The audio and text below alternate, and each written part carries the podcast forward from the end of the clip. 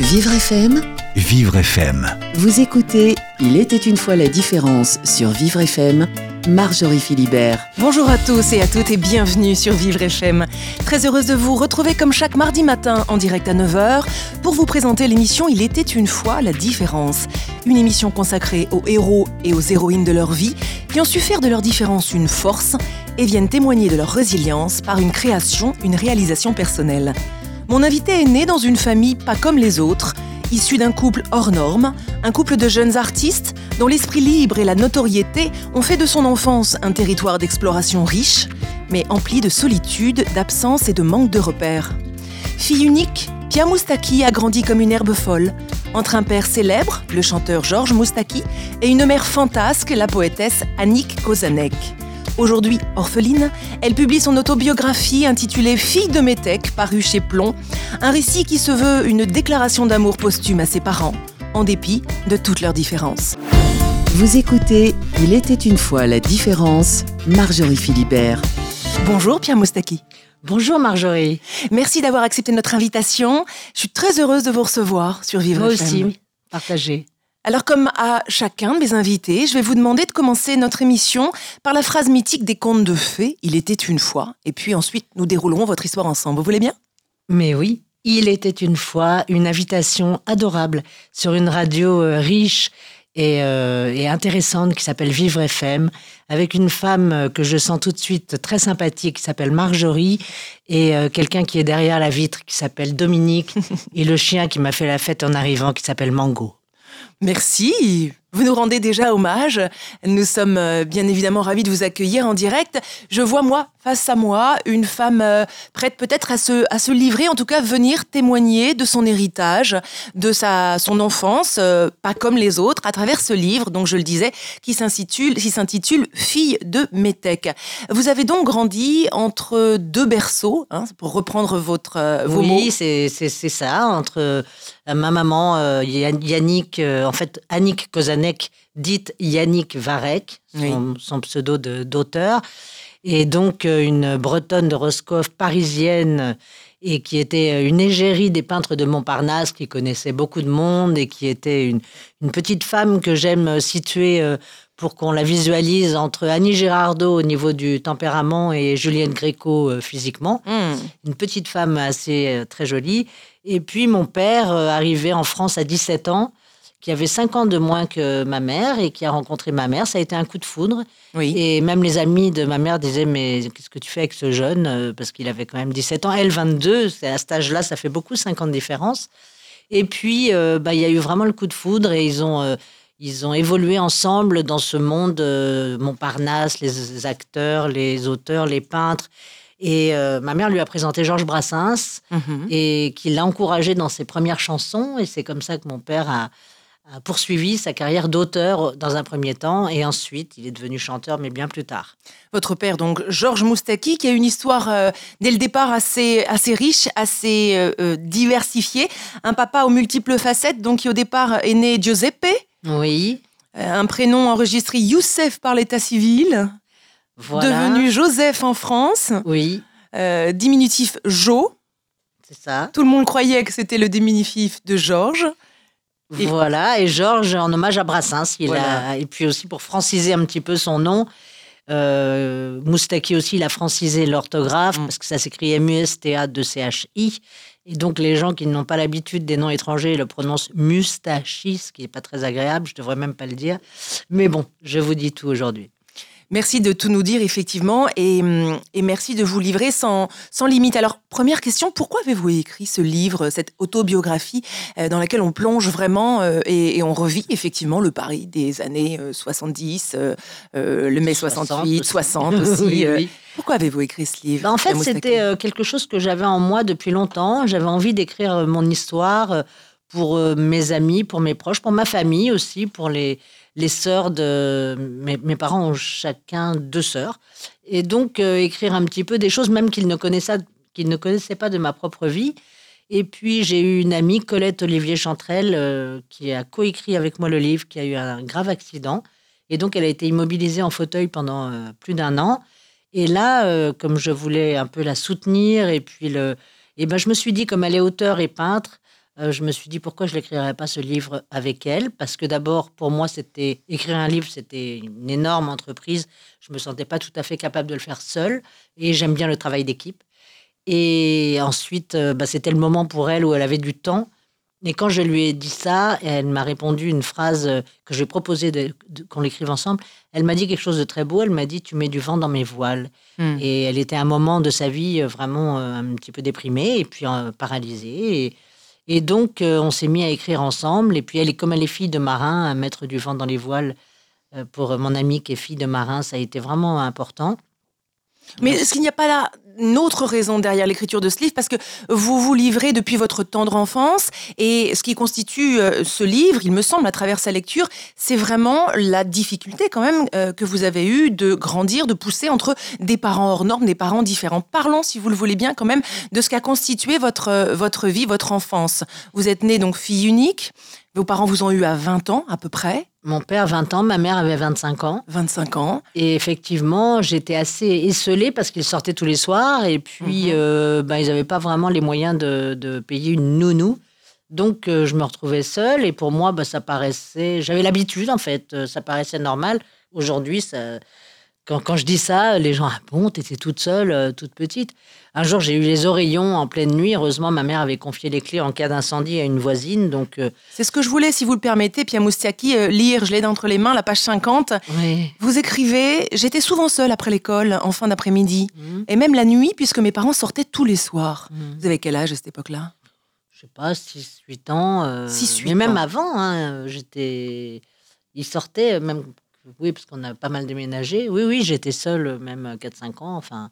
Donc une nuit, je me réveille à cause d'une douleur si violente dans l'oreille que je hurle dans l'appartement désert. Heureusement, ma mère laissait la clé à une voisine en cas d'incendie. La voisine entend mon cri, ouvre la porte, me rassure et reste avec moi en attendant leur retour. C'était une otite. Donc, habituée à ne compter sur personne, j'ai mûri plus vite que les autres et développé mon imagination pour ne pas sombrer dans l'ennui. Vous avez le souvenir d'avoir grandi, je l'ai dit peut-être euh, de façon poétique, comme une herbe folle, mais en tout cas, vous mm. avez grandi seul, vous avez grandi dans un sentiment d'abandon J'étais assez. Euh, abandon, euh, non, pas, pas, à ce point-là, mais j'étais livrée à moi-même, en fait. Et donc, bah, j'ai beaucoup lu. J'ai énormément lu quand j'étais petit. Je voyageais dans mon imaginaire à travers les contes et légendes. J'ai lu tous les contes et légendes de tous les pays. Et donc, c'était ma façon de m'évader. Et j'aimais beaucoup aussi euh, l'amitié euh, à l'école. J'étais, j'aimais l'école, en fait, parce que en fait, j'avais plein de copains et euh, surtout quelques amis proches. Et je cultivais. D'ailleurs, j'ai pas eu beaucoup de prix dans ma vie, mais j'ai eu le prix d'amitié. mais on n'est pas très surprise, parce que vous avez quand même commencé l'émission. Il était une fois par ceux qui vous accueillent, Vivre fait, mais on, on, sent là effectivement ce sentiment, cette importance que vous accordez au lien. Hein. et petite, vous écrivez, je, poursuis, contrairement à mes camarades qui rechignaient au moment de partir en pension, euh, home d'enfants ou colonie de vacances, moi j'adorais être avec des copains et des copines. Et d'ailleurs, ce livre a été écrit avec une amie, vous l'avez également coécrit, en tout cas en, soutien par votre compagnon aujourd'hui. On va, on va en parler. Oui, oui, Patrick, Patrick, Ozouf, qui est devenu mon mari entre-temps. Qui est devenu votre mari et qui a euh, fait partie peut-être de votre, de votre résilience Hein oui, euh, j'étais pas non plus déprimée quand je l'ai rencontré. J'étais déjà euh, quand même guérie de pas mal de, douleurs que j'ai pu rencontrer dans ma vie, assez jeune, des deuils notamment. Mais on a surtout quitté Paris et on a monté un café-concert à Saint-Malo. et du coup, bah, je, vis entre Paris et Saint-Malo actuellement parce qu'on a beaucoup d'attaches là-bas. Et Colette Olivier Chantrel m'a mon ami, ma chère amie et co-auteur est Malouine. Donc, euh, quand je vais là-bas, déjà, j'avais euh, travaillé. À chaque fois que j'allais à Saint-Malo, c'était pour travailler avec elle sur ce livre. Avant, je faisais des concerts en Bretagne. Et encore avant, on avait ce café-concert. Et donc, on a. Ça n'est pas seulement des vacances quand on va au bord de la mer, c'est aussi des vacances et surtout, on y vit. C'est pas juste un endroit où on va à la plage et tout. On fait plein de choses là-bas et on, on connaît beaucoup de gens. Et voilà, et là, je vais partir euh, cette semaine pour faire des signatures pour mon livre là-bas en Bretagne, Dinard, Rennes, Saint-Malo. Vous habitez toujours dans la maison de votre maman? Oui, tout à fait. Une petite maisonnette de pêcheurs que j'avais trouvée pour elle euh, en l'an 2000 quand elle m'a rejointe. Et euh, en fait, je me suis occupée d'elle parce qu'elle a eu Alzheimer. Et bon, à l'époque, en plus, c'était quand même il y a longtemps et c'était pas très très. Il y a une douzaine d'années. Elle, elle, est décédée il y a exactement, une douzaine d'années. Et 11 ans exactement, en 2008. Euh, c'est important pour vous de continuer à, vivre dans sa, maison, entourée de ses livres, ses, oui, oui, oui, c'est très important déjà parce que cette maison, je l'ai achetée pour elle et euh, je l'ai ensuite améliorée pour elle déjà dans un premier temps et ensuite pour moi. Pour y vivre, euh, j'ai fait une mini véranda. Elle est toute petite, elle fait 47 mètres carrés pour une maison, c'est vraiment petit. Une maison de poupée. une maison de poupée. Et avec un tout petit jardinet. Tout est un petit, mais c'est plaisant et j'adore y aller. Alors, euh, Pia Moustaki, vous êtes donc héritière du, talent et du côté multifacette de votre papa, Georges Moustaki, un homme qui, tour à tour, a été pianiste de bar, a été dessinateur, a mhm. été vendeur de poèmes en porte-à-porte. oui, ça c'était il y a très très longtemps, avec Guy Bedos notamment, qui a gentiment accepté de faire la préface de mon livre, oui. parce qu'il connaissait mon père à 17 ans. 17-20 ans, il faisait les porte-à-porte avec leurs poèmes, etc. Et quand Guy, euh, en fait, il y a eu l'inauguration de la place Georges Moustaki euh, tout en bas de la rue Mouffetard, à Paris 5e. Et Guy euh, donc a été invité et il est venu. Et on se connaissait pas beaucoup, on s'était croisés. Et donc il m'a il m'a dit ah, j'aimerais mieux te connaître. Et donc on, on a pris un café. Il m'a dit qu'est-ce que tu fais en ce moment? Je lui ai dit bah, en ce moment j'écris un livre. Mhm. Il m'a dit ah bon J'aimerais le lire pour connaître un petit peu plus ta vie. Et quand il l'a lu, au bout de trois jours, il m'a appelé. Il m'a dit j'ai adoré ton livre. Mm. Déjà j'étais très très heureuse de ça. Et ensuite, euh, en fait, il, est, euh, il était au téléphone très, très attentif à, ma vie et j'en étais surprise, franchement. Et je lui ai dit, bah, écoute, Guy, si tu avais envie de faire la préface, j'en serais vraiment heureuse. Parce qu'il y avait vraiment un sens, comme je parle de mon père, et, ma mère aussi l'a bien connu avec, à l'époque avec Sophie Daumier, enfin, c'était vraiment des, des, proches. Et euh, donc, quand il, m'a dit, écoute, je peux pas te dire oui tout de suite pour la préface j'ai attendu tranquillement. Au bout de trois jours, il m'a appelé, il me l'a lu au téléphone, la préface. Donc, il l'a faite dans un élan comme ça d'amitié. C'était très, très important pour moi, cette, cette préface. Une forme de reconnaissance, peut-être, de la part d'une personne célèbre, de votre propre témoignage sur votre, euh, votre histoire construite euh, un petit peu dans le prisme aussi de celle de votre papa, Georges Mostaki Oui, voilà, parce que quand on, exactement, parce que quand on me dit euh, tu as écrit un livre sur ton père, je dis non, non, non, non, non pas, je parle de mon père bien sûr, mais je parle aussi de ma mère, de mes origines bretonnes, de mes grands-parents et de mes rencontres euh, de ma vie que j'ai faites aussi hors, euh, hors mes parents. C'est-à-dire que j'ai rencontré mon Renaud, j'en parle parce que c'est émouvant et je suis toujours en lien avec lui et avec son frère. Euh, jumeau, David. Et euh, bon, bah, quand, j'ai rencontré Renaud, c'était au lycée Montaigne. Et mon père n'était pas encore chanteur, il était juste auteur pour, et, compositeur pour euh, Serge Reggiani. Il l'avait été pour Piaf. Et, et donc, ça a été une rencontre vraiment importante dans ma vie. On va parler de toutes ces rencontres qui ont jalonné votre vie, puisque effectivement, euh, grandi euh, aux côtés de votre papa Jean Moustaki, vous avez rencontré Edith Piaf, Jacques Higelin, Barbara, Jeanne Moreau et j'en passe. On se retrouve dans quelques instants sur Vivre FM. Nous allons écouter un morceau que vous avez écrit, dont votre père a composé les paroles, qui s'appelle Sur un air de ressemblance. Écoutez, c'est touchant.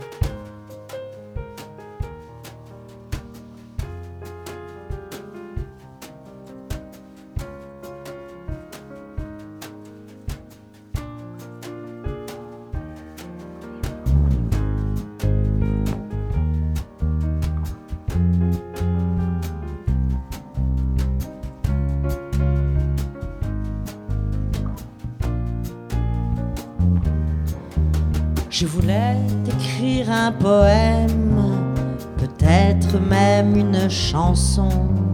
C'est un beau jour pour dire je t'aime.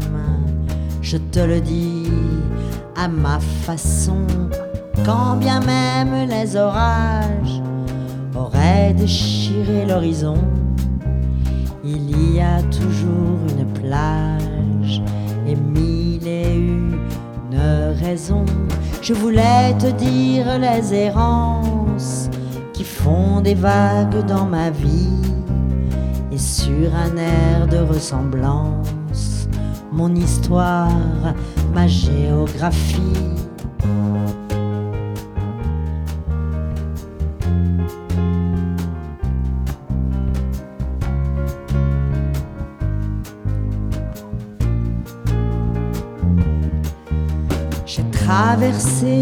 Déserts qui ne m'ont pas anéanti. Je suis revenu de l'enfer. Je me souviens du paradis, de la grève, du Finistère, du soleil d'Alexandrie.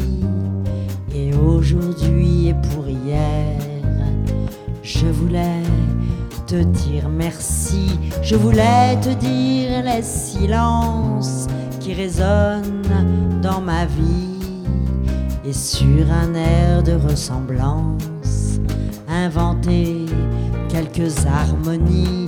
Je voulais t'écrire un poème, peut-être même une chanson. C'est un beau jour pour dire je t'aime.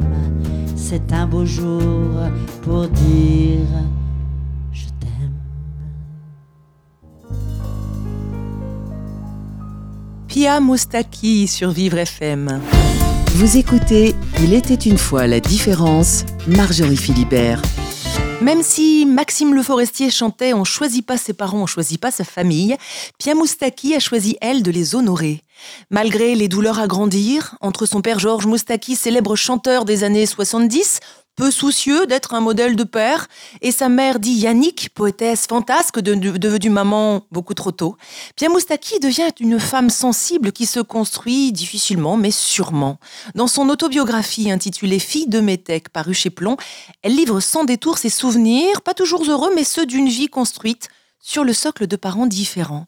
Pierre Moustaki, nous venons d'écouter un, morceau que vous avez donc écrit et dont la musique a été composée par votre père, Georges Moustaki. Vous l'avez écrit euh, il n'y a pas si longtemps que ça, pourtant, sur un air de ressemblance. Non, c'était en 2012, euh, peu avant que mon père euh, ne nous quitte en 2013. Et donc, c'est lui qui m'a envoyé une musique et il m'a demandé d'écrire des textes. Et il m'a avoué vers la fin de sa vie qu'il aimait beaucoup mes textes. Et il ne me l'avait pas trop dit avant, donc ça m'a beaucoup touchée. Et donc, euh, j'ai écrit ce, texte sur un air de ressemblance. Il a eu le temps d'écouter euh, l'enregistrement qu'il a validé. Et c'est pour ça que j'ai un projet de, faire un album avec ce titre. Alors effectivement, dans ce livre intitulé Fille de Métèque, où vous vous livrez euh, depuis votre enfance jusqu'à aujourd'hui, vous parlez beaucoup de votre relation avec votre papa, Georges Moustaki. quel type de papa était-il? Il vous a eu très tôt, hein vous Oui, il avait 20 ans. Il avait 20 ans. Et donc, c'était pas vraiment un papa, c'était un, un, grand frère, mhm. j'ai envie de dire, parce qu'il m'emmenait en moto, il m'emmenait dans les boîtes dans les boîtes de jazz, euh, j'étais très jeune. Même bébé, il m'emmenait dans un sac à dos, et puis, euh, enfin, bébé, 2-3 euh, ans, et puis il me confiait une serveuse le temps qu'il allait jouer un peu de piano bar, etc. Et voilà, j'ai des souvenirs, même il m'emmenait tous les deux. J'étais fille unique en plus, j'avais pas de frères et sœurs. C'est pour mhm. ça que j'aimais beaucoup l'école et les pensions. Et pour avoir plein d'enfants autour de moi. Et euh, en fait, j'ai des souvenirs, on allait au, à côté du Select, il y avait un café qui s'appelait, il s'appelle plus comme le Patrick, il y avait une gentille serveuse qui s'appelait Léa. Et euh, comme elle voyait que je m'ennuyais au milieu de tous ces adultes, euh, il m'emmenait. Quand il m'emmenait, bah, j'étais la seule enfant et je m'ennuyais. Il parlait évidemment, il buvait des verres et puis moi j'étais toute seule. Je m'ennuyais. Et elle me laissait aller derrière le bar, essuyer les verres avec elle. Et c'est comme la chanson de Piaf, euh, moi j'essuie les verres au fond du café. Mmh, mmh, mmh. Et donc, quand on a monté ce café-concert avec mon mari, Patrick, euh, ça, ça, me plaisait beaucoup de me rappeler que dans ce café, qui s'appelait en plus le Patrick's, euh, j'essuyais les verres à 7 ans à peu près, avec grand plaisir pour faire partie du, décor. Je ne voulais pas être une petite fille assise sur son tabouret à m'ennuyer. Donc, fallait que je participe. Alors dans ce livre justement, vous évoquez des souvenirs euh, un petit peu disparates, parfois flous de votre enfance, et pourtant il y en a certains que vous décrivez avec une acuité euh, et une émotion très sensible. Je pense à la rencontre que votre père Georges Moustaki a eue avec Edith Piaf, une, un coup de foudre artistique et sentimental. Hmm. Mais pour vous aussi, j'ai l'impression euh, que ça a été un coup de foudre de femme à enfant. Oui, parce qu'en fait, c'était quelqu'un qui n'était pas très disponible, mais quand elle vous ouvrait la porte et qu'elle vous serrait dans ses bras, c'était euh, l'intensité euh, remplaçait le manque de temps. Et donc, euh, c'est vrai que mes parents à l'époque étaient encore un peu fauchés. Et donc, elle a eu cette liaison pendant un an avec mon père et elle m'achetait des petites robes de princesse. Et tout d'un coup, j'avais des petites robes offertes par Edith. C'était quand même très, très joyeux. Et elle m'a aussi offert une guitare. Et oui, votre première guitare. Oui. Quelle a été l'influence de Piaf sur Moustaki hein, Je crois qu'il a écrit des paroles. Il a écrit les paroles de Milord. Il a écrit les paroles de Milord euh, et la musique est de Marguerite Monod. Et donc ça, ça a été euh, ben, un changement de vie, c'est-à-dire que encore aujourd'hui, les gens ne le savent pas toujours que c'est lui qui était l'auteur de de Milor. Et donc, ça a changé notre vie dans le sens où déjà, mon père a gagné sa vie grâce à sa plume ce qui n'était pas du tout le cas avant. Et euh, donc, on a changé d'appartement, on a habité Boulevard Haussmann. Oui, parce qu'au départ, votre père était auteur-compositeur et pas chanteur. Il a été euh, parolier de Serge Reggiani, qui était un, de ses grands amis. Oui, Et il a écrit pour Montant, pour Barbara. Et, c'est, je crois, lorsqu'il a pensé à la, à, la chanson Le Métèque, qu'il est devenu, euh, qui s'est mis derrière le micro. Oui, c'est ça. Parce qu'en fait, il a proposé le Métèque à Serge Reggiani qui lui a dit mais non moi je suis pas métèque cette chanson euh, chante-la toi-même mm. parce que mon père avait déjà chanté un petit peu dans les cabarets mais c'était pas très convaincant il n'avait pas une voix euh, comme Reggiani quand même moi je préfère les titres de mon père par Reggiani je, le dis quand même mm-hmm. euh, et, donc mon père a fait une maquette de, la chanson Le Métèque mm-hmm. et il l'a proposée à toutes les maisons de disques de Paris qui l'ont toutes refusée sauf une Polydor et il l'a enregistré très vite après mais il a eu le succès que, l'on connaît avec cette chanson. Après, il y a eu Ma liberté, Ma solitude et la carrière qu'on lui connaît. Et alors, vous disiez tout à l'heure, Pierre Moustaki, que votre père ne vous a jamais donné sa bénédiction pour que vous fassiez carrière également en tant qu'autrice, euh, chanteuse, hein, puisque ça fait partie d'une de vos casquettes. Hein. Vous avez été également. Oui, j'ai euh, fait beaucoup de métiers différents, effectivement, et j'avais une attirance pour le métier de la chanson, euh, même euh, la composition. Je ne suis pas compositeur, mais mélodiste. Je trouve souvent des mélodies. Après, je travaille avec des musiciens. Et, j'ai écrit beaucoup de paroles, en fait. Toutes les chansons que je chante, c'est des paroles que j'ai écrites. Et c'est vrai qu'il ne m'a pas trop encouragée. Il y avait deux raisons. Il y avait d'une part pour me protéger parce qu'il disait que ce métier était cruel et qu'il sentait bien que j'étais assez sensible et qu'il voulait pas que je me euh, que je me casse la gueule, c'est le mot qui me vient, mhm. parce qu'il y a des hauts et des bas, et ça peut être des, des, très hauts, mais des très bas aussi. Et puis aussi parce que euh, il avait un ego quand même assez débordant, et il me disait c'est mes plates-bandes, trouve-toi un boulot mm. de ton côté, etc. Ça l'énervait un peu que je. Et ce qui est drôle, c'est que quand j'étais petite, on me disait ah alors tu vas faire comme papa, tu vas chanter, et là je disais non, mon côté rebelle. ça c'était quand j'étais plus jeune, vers 12 ans alors tu vas faire comme papa? Alors ça, ça m'énervait. Alors je disais, non, non, non, mais je vais pas faire comme papa. Puis ensuite, j'ai rencontré des musiciens qui m'ont fait chanter, qui m'ont dit, ah, t'as une jolie voix, t'arrives, t'es en rythme, enfin, t'as quelques mhm. dons, des petits. Et mon père me disait, oui, t'as un beau filet de voix, mais je ne vois pas la vocation. C'est ça, ça ne suffit pas. Et Renaud, vous l'évoquiez tout à l'heure, le chanteur Renaud vous a dit ce n'est pas facile de s'épanouir à l'ombre d'un grand chêne. Comment est-ce que vous avez réussi à vous épanouir effectivement euh, euh, avec cet héritage extrêmement pesant, peut-être parfois écrasant de la notoriété de votre père? C'est vrai, c'est vrai. Ben, j'ai réussi en faisant des rencontres et en m'évadant aussi de, de, cette vie euh, autour des médias et du show business. Mhm. C'est-à-dire que j'ai rencontré le père de ma fille, je suis partie vivre au fin fond de l'Auvergne dans une maison sans eau, sans électricité avec un puits et des lampes à pétrole et, une un gros poêle à bois magnifique. Vous avez eu une fille également très très tôt, hein, un peu comme votre maman. Oui, oui, c'est ça. Euh, vous aviez euh, J'avais 19, ans. Euh, oui, j'avais 19 ans quand j'ai eu ma fille. Il y a un schéma que vous reproduisez là quand même un peu. Ben, C'est-à-dire qu'avant, c'était courant d'avoir des enfants vers 20 ans. Aujourd'hui, ça l'est moins, mais avant, tout le monde avait des enfants vers 20 ans. Et euh, Quel type de maman est-ce que vous avez été? Parce qu'on n'a pas encore parlé vraiment de votre relation avec votre maman, mais c'est une maman difficile. Hein c'était une maman un peu. Euh, c'était pas une maman en fait. C'était une femme euh, un petit peu, je dirais pas fatale, c'est quand même un peu fort, mais c'était une femme qui aimait les hommes, qui aimait écrire, qui aimait la répartie. Elle était très brillante, elle était très intelligente. Elle était poétesse, elle écrivait des livres? Oui, elle a écrit des, des livres et des et des essais. Elle s'est intéressée aussi à l'astrologie. Elle a fait cinq ans d'études. Elle, a écrit un joli livre sur l'astrologie, assez poétique aussi.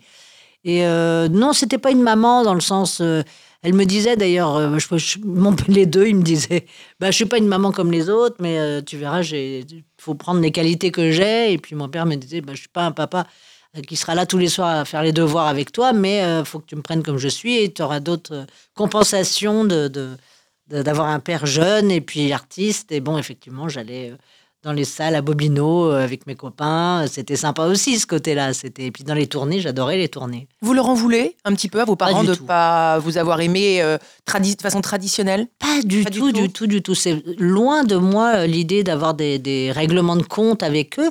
par contre, je voulais dire les vraies choses. Je voulais pas enjoliver non plus mais pas du tout régler mes comptes parce que j'ai pas de compte à régler. Maintenant, ils sont vraiment dans mon cœur et j'ai beaucoup d'amour pour eux. Et euh, même si ma maman était un peu sévère, Mon père était Plus pas... que ça, donc Oui. vous évoquez des, des- des périodes de votre vie. Elle vous obligeait à lui préparer son café le matin. Ah oui, oui, elle m'avait euh, habitué, euh, même ma co-auteure Colette euh, Olivier Chantrel, que je renomme, elle avait, que, quand elle avait compris un peu, parce qu'on avait fait le travail à base d'enregistrement, elle avait mis, elle m'avait dressé à faire ça. Je lui dis, ah non, c'est trop fort, dressé, tu enlèves. Et pourtant.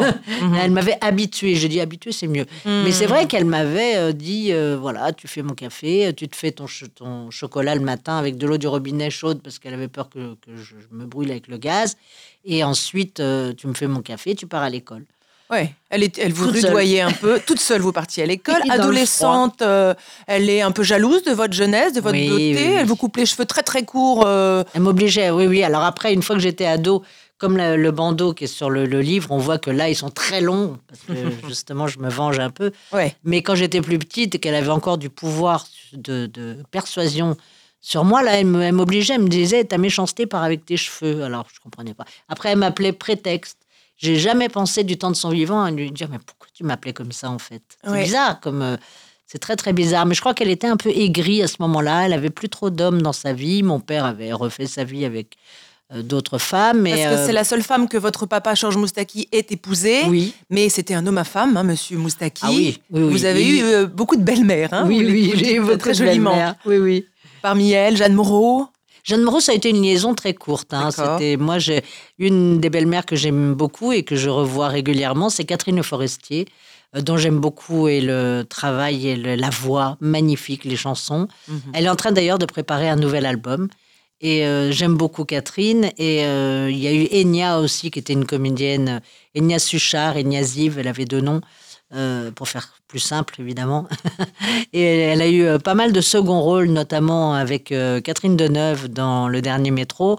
Et elle a eu vraiment une carrière un petit peu pas assez flamboyante à mon goût, parce que c'était une grande actrice. Elle a joué dans Les Grandes Gueules avec Bourville aussi. Elle a été magnifique. C'était vraiment une de mes belles-mères préférées. Votre maman euh, est partie il y a une douzaine d'années. Vous l'avez accompagnée jusqu'au bout. Vous avez même Ouais. chanté dans son EHPAD. hein, et, Oui. et, et là, ça a contribué à, à- à vous faire plaisir, en tout cas à participer de votre carrière de chanteuse.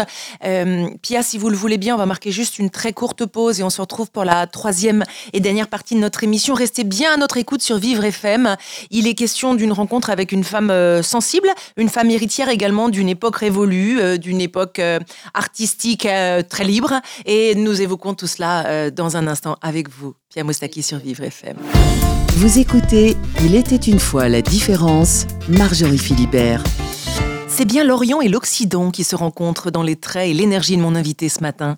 Le charme des racines sensuelles de son père, avec ses yeux clairs et rieurs, son sourire ample et ses dents du bonheur, contrastant avec sa peau claire de ses origines bretonnes et de ses traits affirmés, une chevelure rousse flamboyante, comme pour rappeler que la lumière est malgré tout omniprésente dans sa vie. Une vie marquée par l'héritage de ses parents, Yannick, poétesque, fantasque, et le célèbre chanteur Georges Moustaki. Pia Moustaki, citoyenne du monde, venue présenter son livre intitulé Fille de Métèque, publié chez Plomb, récit dans lequel elle témoigne de l'importance de la filiation entre célébrité et solitude. Pia Moustaki, pour compléter ce portrait que je viens de faire de vous, je vous ai apporté un miroir que je vous tends. J'aimerais que vous vous y regardiez quelques secondes, vous nous décriviez ce que vous y voyez, qui vous y voyez? Ah, Vous y regardez très intensément. Mais écoutez, je vois une femme qui, qui est très souriante, malgré, malgré ce qu'elle a vécu, euh, d'assez difficile, d'assez optimiste. euh, euh, une femme qui a quelques rides, euh, qui, a, qui a vécu, qui s'économise pas dans la vie, qui, qui est joyeuse, qui est assez festive et euh, cependant euh, un peu secrète. Et pourtant, dans ce livre, ça me va parfaitement. Et pourtant, dans ce livre, euh, vous faites preuve effectivement d'une véritable pudeur, mais, je vous le disais hors antenne, d'une euh, d'une vulnérabilité totalement assumée. Et c'est ce qui m'a touché vraiment dans ce livre, hein, Fille de Métèque, où vous racontez tout, sans détour, hein, aussi bien euh, les failles qui vous ont construites que les moments magnifiques euh, pendant lesquels notamment vous avez accompagné votre papa euh, dans ces années de grande célébrité. Chaque épisode de ma vie aurait pu me conduire vers un mauvais chemin, vous écrivez. Ce sentiment d'abandon, de ne pas avoir été à ma place, a généré chez moi un besoin d'être aimé, une candeur à prêter parfois trop de qualité à certains. C'est encore le cas aujourd'hui? Euh, oui, d'ailleurs, euh, Patrick, euh, mon mari, me, freine et là, je lui demande toujours son avis quand on rencontre des nouvelles personnes pour un nouveau projet. Je lui dis, tu viens avec moi, tu me dis comment tu ressens la personne. Parce que moi, j'ai toujours tendance à positiver, à mettre les gens sur un piédestal, à les trouver merveilleux et après, je, je déchante parfois. Pas toujours, heureusement. Oui, vous écrivez toute situation est renversable, encore faut-il pouvoir entrer en résilience. C'est peut-être ce qui s'est passé en moi. Je me dis que c'est d'avoir été accompagné de ce sentiment de solitude et d'abandon qui m'a poussé vers Patrick. Quelque chose en moi a deviné qu'il me comprendrait. D'ailleurs, nous sommes devenus rapidement inséparables. Je crois qu'on peut le dire, Patrick est, dans le studio de, euh, de radio de Vivre il est là, il est là. Et en plus, on est ensemble depuis 24 ans. On s'est mariés l'an dernier. Mais en plus, 24 euh, ans en vivant tous les jours ensemble. Ça veut dire qu'on travaille ensemble, on vit ensemble. Donc ça fait presque plus que 24 ans. La première année, euh, Patrick euh, était graveur sur pierre pendant 20 ans. Et ensuite, il avait mal au poignet, il avait envie de passer à autre chose. Et je lui ai dit, écoute, pourquoi on ne montrait pas un café-concert en Bretagne, ce qui était une idée un peu folle et qu'on a eu envie de faire. La et on de votre maman. Voilà, et euh, donc euh, ça a été à Saint-Malo, le Marie Morgan, et on nous en parle encore. Des gens se sont rencontrés, bien sûr, comme dans tout lieu euh, comme ça festif et, et musical. Et donc voilà, on a réussi à ça. Et depuis, je me suis remise à chanter, alors que j'avais fait une pause volontaire dans, dans mes envies de chanter. Et puis voilà, après, j'ai rencontré des musiciens, j'ai refait un répertoire. Comme vous l'avez dit tout à l'heure, j'ai chanté aussi pour les personnes âgées parce que ma mère avait Alzheimer, donc je l'ai accompagnée jusqu'à la fin de sa vie. Mhm. Et j'ai chanté pour elle des chansons de son époque. Justement, vous avez écrit ce livre hein, aujourd'hui où vous parlez énormément de vos parents, de votre mère et votre père. J'ai l'impression aussi que, en écrivant ce livre, c'est comme si vous reteniez une peur euh, que votre histoire, votre histoire de famille ne tombe pas dans l'oubli. C'est important pour vous de ne pas oublier? Oui, c'est très très important. Déjà, mon père, qui était beaucoup plus connu que ma mère, je voudrais qu'on ne l'oublie pas. Donc, j'ai créé un lieu de mémoire dans le quartier latin qui, par la suite, sera ouvert au public. Donc, vraiment, je veux euh, qu'on ne l'oublie pas et je fais quelques hommages qu'on me demande ou, que, dont je prends l'initiative euh, autour de ces chansons. On a fait un grand hommage au New Morning l'an dernier pour les 50 ans de mai 68, où il était très euh, très partie prenante de ce mouvement. Et euh, donc, euh, on avait une vingtaine d'artistes sur scène, dont Catherine Ringer, Agnès Jaoui, les frères Zebda. Enfin, vraiment, Guy Bedos devait venir, il a eu un empêchement.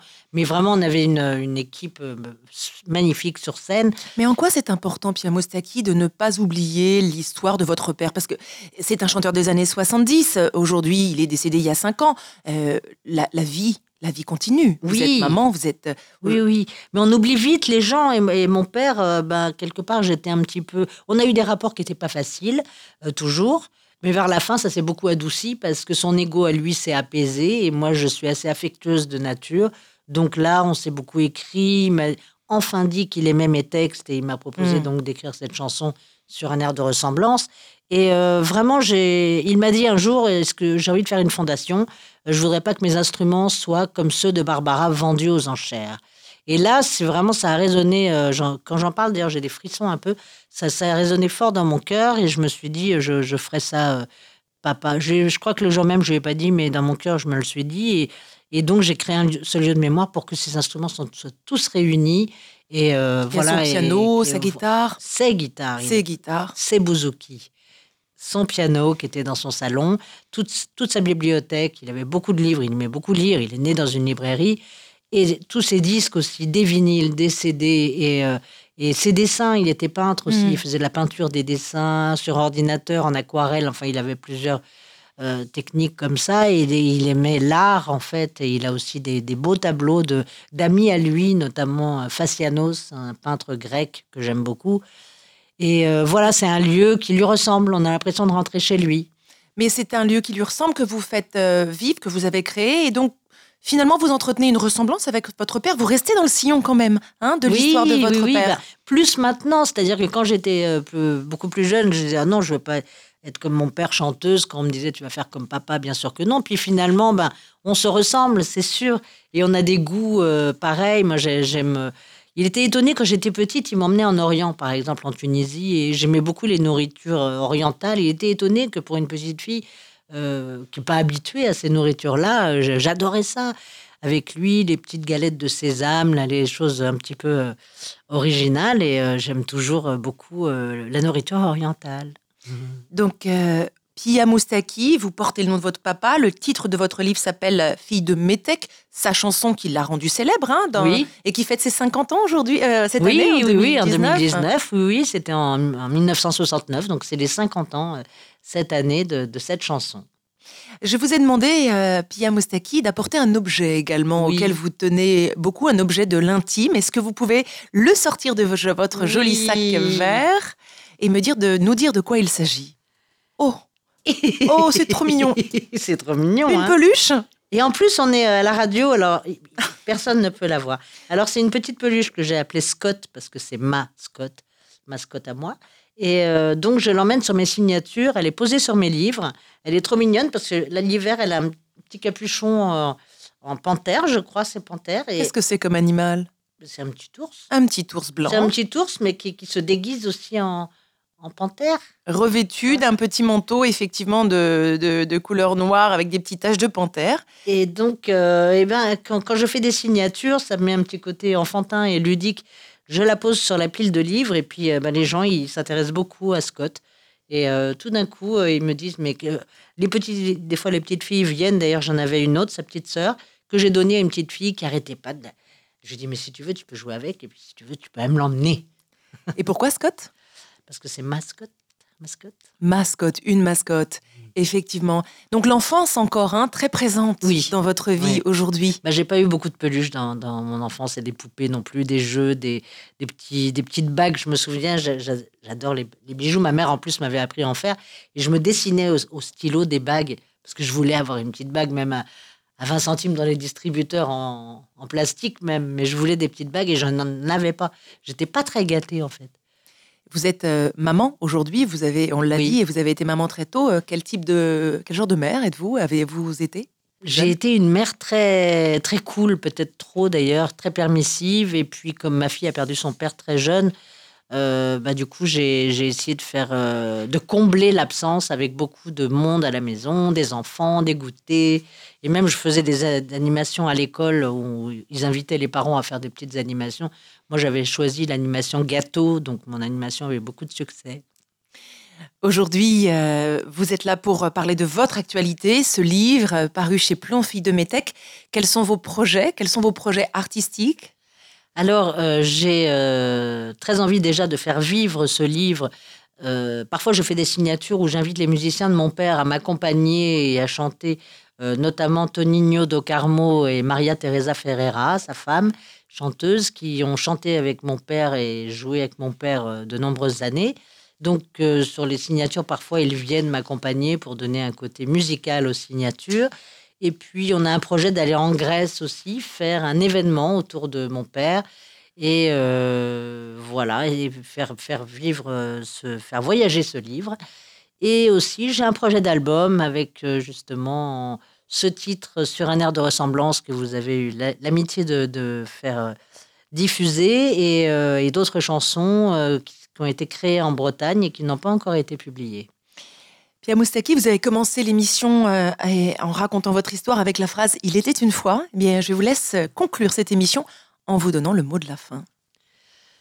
Le mot de la fin, c'est que j'ai vu une très très belle exposition hier au Musée de l'Homme qui s'appelle Être beau, euh, avec Frédéric euh, De Gelt au texte et Astrid Di Crolalanza aux photos, qui sont vraiment une splendeur. C'est édité chez Stock.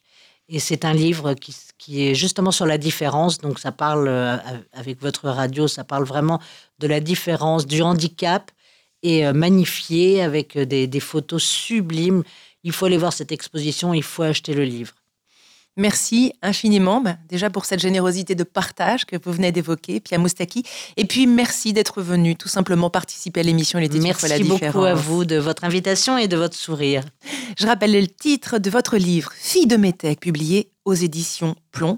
Merci à vous qui nous écoutez euh, et à mardi prochain sur Vivre FM. Vivre FM, podcast.